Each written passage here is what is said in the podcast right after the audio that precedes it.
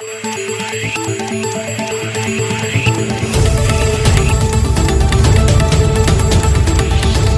et bienvenue à cette nouvelle édition de Santé, Sciences et Développement, le magazine scientifique de SciDev.net en partenariat avec votre radio. Au micro, Sylvia Coussan.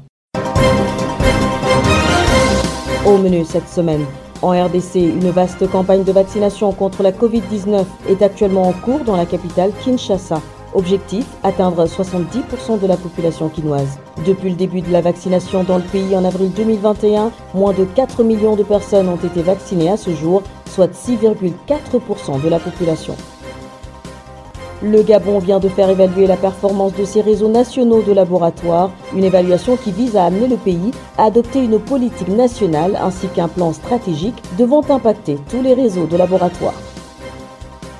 L'espérance de vie en bonne santé en Afrique ou le nombre d'années pendant lesquelles un individu jouit d'un bon état de santé est passé de 46 ans en 2000 à 56 ans en 2019, soit une hausse de 10 ans. C'est ce qu'indique le rapport de suivi de couverture sanitaire universelle dans la région africaine de l'OMS 2022. Dans ce magazine, nous découvrirons les facteurs ayant favorisé cette hausse. Qu'est-ce que la sinusite? Quelles en sont les causes et manifestations? Peut-on en guérir Les réponses dans notre rubrique Kesako. Et puis l'agenda scientifique de la semaine, c'est à découvrir en fin d'émission.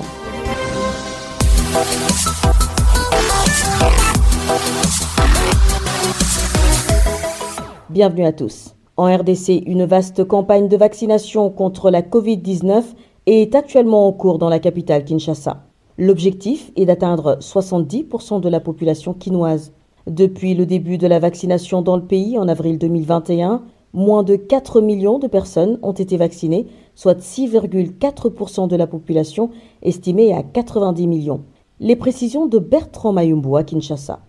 La coordination nationale de vaccination contre la pandémie de la Covid-19 vient de lancer à nouveau une campagne de vaccination de masse à Kinshasa sur toutes les 35 zones de santé depuis le 25 juillet dernier. Le docteur Richard Bayezire Riziki, épidémiologiste et gestionnaire en infodémie, parle des objectifs à atteindre. Pour la première phase, on avait des estimations, on voulait atteindre au moins 400 000 personnes. Malheureusement, on en a atteint autour de 140 000, mais c'était des résultats encourageants par rapport à Kinshasa parce que dans les campagnes précédentes, on n'avait pas encore atteint ces chiffres-là. Nous attendons le maximum possible des Congolais. Pourquoi? Parce que nous sommes dans ce que nous appelons un plan d'accélération. Il faut atteindre une bonne couverture vaccinale.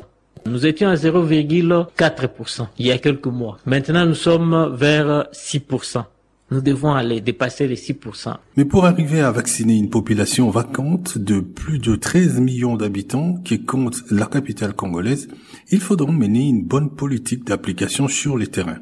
Docteur Richard Bayezire Riziki. La particularité, c'est que pour cette campagne, il y a un effort qui est fait. Il y a des vaccinodromes qui ont été installés par-ci par-là à Kinshasa. D'abord, les structures de santé de manière globale. Après les structures de santé, certaines églises, d'autres endroits publics. Mais en plus de ces vaccinodromes, il y a des équipes mobiles. Il y a des quartiers où il y a une accessibilité pour les équipes ou pour les gens d'accéder aux équipes. Par exemple, devant un supermarché, il y a des sites qui sont là, qui sont mobiles, qui peuvent se déplacer. Là, on va se rapprocher davantage de la population. Il faut signaler par ailleurs que le pays totalise jusqu'à nos jours plus de 1350 morts victimes du coronavirus depuis sa déclaration en mars 2020. Kinshasa, Bertrand Mayumbu pour Santé, Sciences et Développement. Au Gabon, le Centre africain de contrôle et de prévention des maladies, Africa CDC, et la Société africaine de médecine et de laboratoire, ASLM, viennent d'évaluer le système des laboratoires du pays via l'outil LabNet Scorecard. Il s'agit d'un outil qui permet de mesurer la performance des réseaux nationaux de laboratoires. Objectif de l'évaluation, amener le Gabon à adopter une politique nationale des laboratoires ainsi qu'un plan stratégique. À Libreville, la correspondance de Sandrine Gaigne. Cette évaluation a permis de faire un état des lieux des systèmes sous-tendant le réseau national des laboratoires dans le pays, à savoir la gouvernance, l'organisation, la riposte rapide, les infrastructures, la qualité, la biosécurité, les ressources humaines, les systèmes d'information et les maladies prioritaires. Sébastien Siba, directeur adjoint du Laboratoire national de santé publique, explique. Il ressort qu'il y a effectivement des efforts, mais qu'il y a également beaucoup de choses à mettre en place notamment dans le, cadre juridique, mais également en ce qui concerne non seulement la gouvernance des laboratoires, mais aussi renforcer les capacités opérationnelles de ces laboratoires en vue également de faire face aux futures épidémies à venir. Écoutons également à cet effet le docteur Samba Diallo, conseiller principal en laboratoire Africa CDC et ASLM. On a pu identifier des points forts des insuffisances et nous avons formulé des recommandations. Et donc, euh, un des éléments majeurs, ça sera l'engagement du pays à mettre en place les différents résultats obtenus pour améliorer le système de laboratoire et renforcer la fonctionnalité du réseau. Et donc, l'équipe ASLM et Africa CDC reste disponible pour accompagner le pays dans le renforcement du système de gestion de la qualité et dans l'opérationnalisation du cadre réglementaire et légal dans le pays.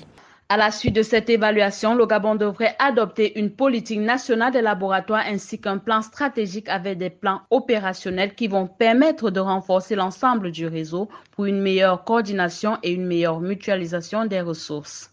Sandrine Gagne, Libreville pour Santé, Sciences et Développement. Selon le rapport de suivi de la couverture sanitaire universelle dans la région africaine de l'OMS 2022, l'espérance de vie en bonne santé, ou le nombre d'années pendant lesquelles un individu jouit d'un bon état de santé, est passé de 56 ans en 2019 contre 46 ans en 2000, soit une hausse de 10 ans. Quels sont les facteurs qui ont favorisé cette hausse de l'espérance de vie en bonne santé sur le continent? Les explications d'Abdelaziz Nabaloum à Ouagadougou. Dans la région Afrique, plus de personnes vivent en meilleure santé et plus longtemps avec moins de menaces des maladies infectieuses et juste d'un meilleur accès aux soins et aux services de prévention des maladies. Selon Abdoulaye Sow, à la direction de la qualité du centre hospitalier universitaire de Tengandogo de Ouagadougou, Diverses raisons expliquent cette augmentation de l'espérance de vie en bonne santé. L'offre de soins a énormément augmenté ces dernières années. Donc, euh, les formations sanitaires se sont rapprochées davantage de la population et le plateau technique est également de plus en plus étoffé. De telle sorte que la population accède plus facilement aux soins de qualité, mais également on a de plus en plus la possibilité de prendre en charge des maladies qui, il y a 5 ans ou il y a 10 ans, on ne pouvait pas prendre en charge sur place. Et tout ça, ça peut aider à augmenter l'expérience de vie de la population. Malgré cette hausse de l'espérance de vie en bonne santé de près de 10 ans en Afrique, ce chiffre est inférieur à la moyenne mondiale de 64 ans. Pour l'atteinte de cette moyenne mondiale, Dr Abdoulaye estime que des efforts restent encore à faire. À mon avis, il faut poursuivre dans les efforts qui ont été entamés, à savoir qu'il faut octroyer davantage un budget conséquent pour maintenir les structures de soins, développer la prise en charge des pathologies qu'on n'arrive pas à prendre en charge sur place, faire en sorte que toutes ces offres de soins soient accessibles à la population. Abdel Aziz Nabaloum, Ouagadougou pour Santé, Sciences et Développement.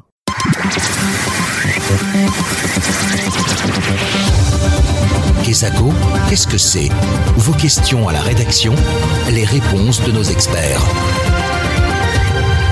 La question de la semaine nous est posée par une auditrice du Tchad. Je vous propose de l'écouter. Bonjour tout le monde. Je m'appelle Kemsol Loal Viviane. J'appelle depuis Djamena. J'entends souvent parler de la sinusite.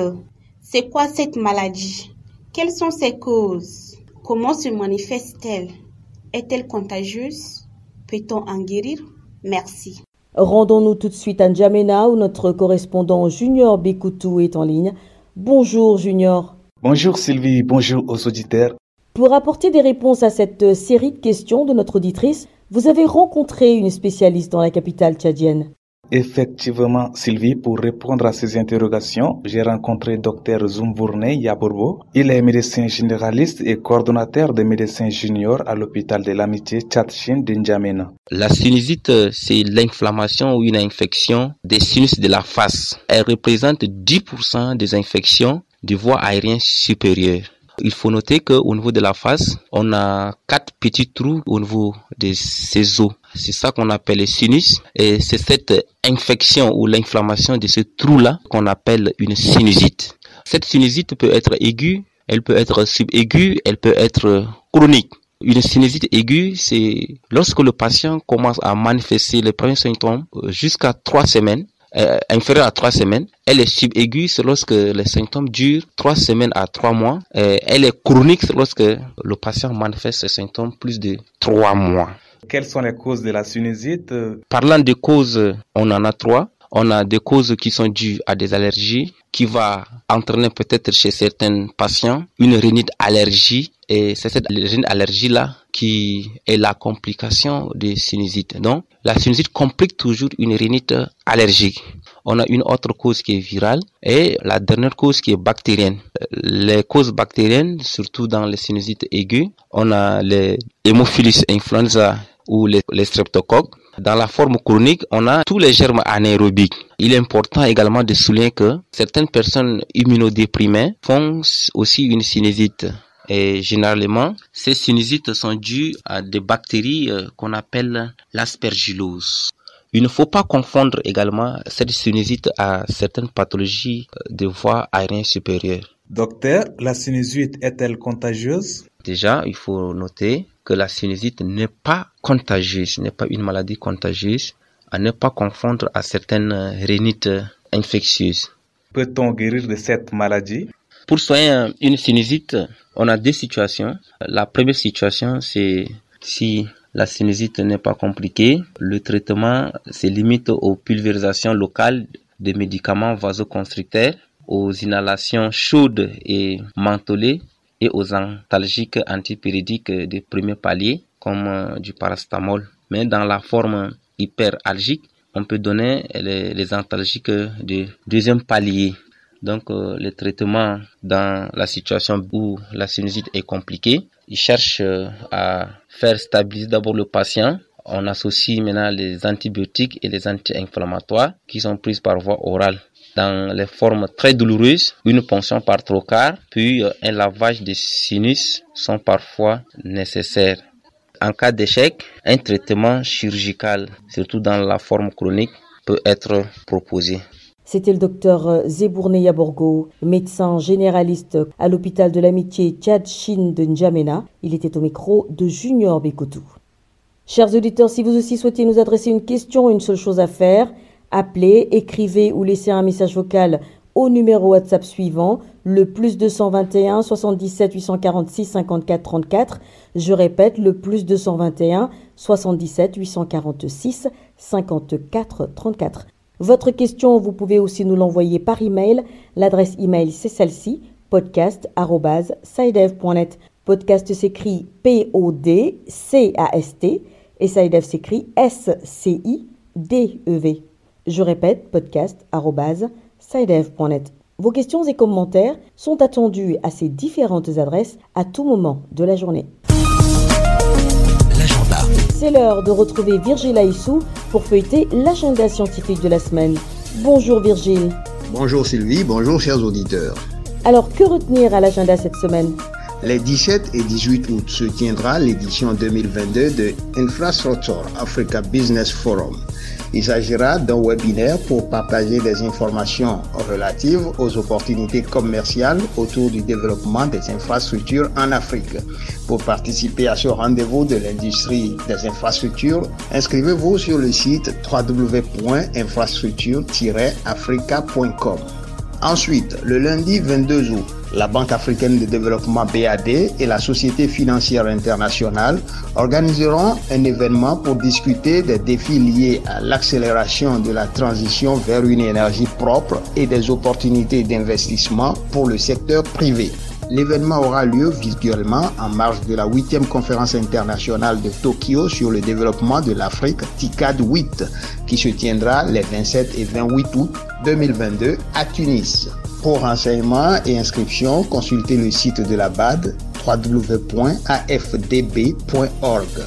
Et puis, le comité régional Afrique de l'Organisation mondiale de la santé OMS tiendra sa 72e session du 22 au 26 août à Lomé au Togo.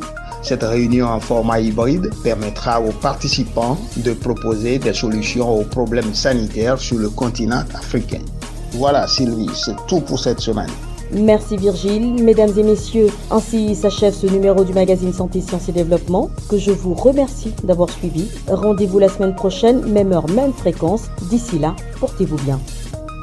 Cette émission est disponible en podcast sur le site sidev.net/fr. Cette émission a été réalisée sur financement du CRDI, le Centre de recherche pour le développement international, un organisme public canadien.